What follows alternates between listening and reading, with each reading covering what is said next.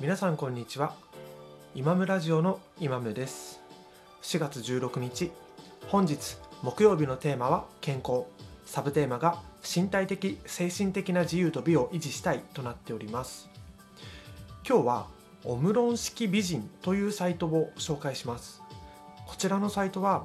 女性が気になる健康や美に関する情報を女性が本当に欲しいもの使いたいものを考えてお届けするサイトです。個人的にオムロンは薄いつながりがあって今回健康をテーマにした時にオムロンの商品を実際使ってみて紹介したいなと思っていたところこのオムロン式美人というサイトをたまたま発見しました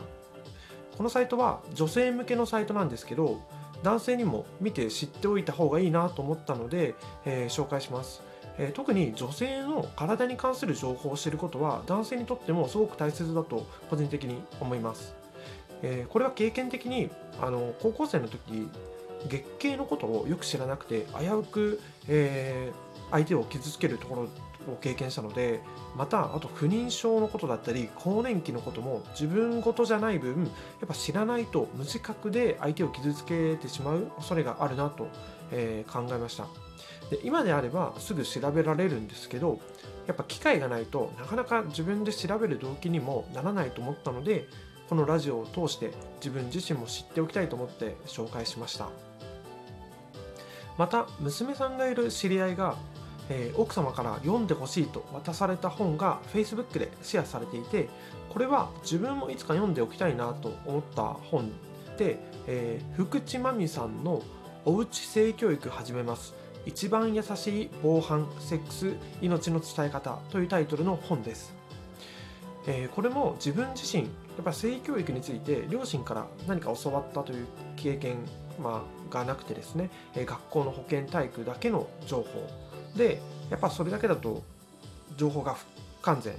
じゃないですか。なのでやっぱ中学生までどうやって子供が生まれるかもあのよく知らなかったしよく分からずあの恥ずかしいものっていうもう漠然とした思いしか、えー、持っていませんでした。相手の体を傷つけないとか男性と女性で体の仕組みがそもそも違うんだっていう認識をやっぱり早い段階で知ることで不用意に相手を傷つけない。また自分自身をあの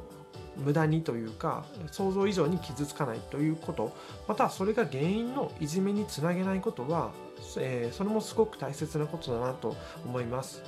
今だから正しい情報を知ろうという気持ちを持っているんですけどやっぱり思春期の時ってやっぱ恥ずかしいっていう思いの方が強いのでなかなかそういう情報を何でしょう公になんかこう知るって難しくてそっとこういう本が家に置いてあったらまたそのもっと思春期に入る前の純粋の子供の時に誰か向き合って教えてくれたらよかったのになと思ったのでもしかしたら同じようなことを考えてるご両親の方とかいたらなんかいい助けになるかなと思ってこの本をここで紹介しました。えー、今日は何か知り得たことを伝えるというよりも知れる機会はこんなのがあるよという紹介でした。健康は自分の体の変化を感じて常に悪くならないように対応することだと思うし相手の健康を考える時にも相手の体のことをやっぱり知らないといけないので知らないことはやっぱ一緒に調べて考えようという回でした。ということで今日も一日お疲れ様でした。それでは皆さんさようなら。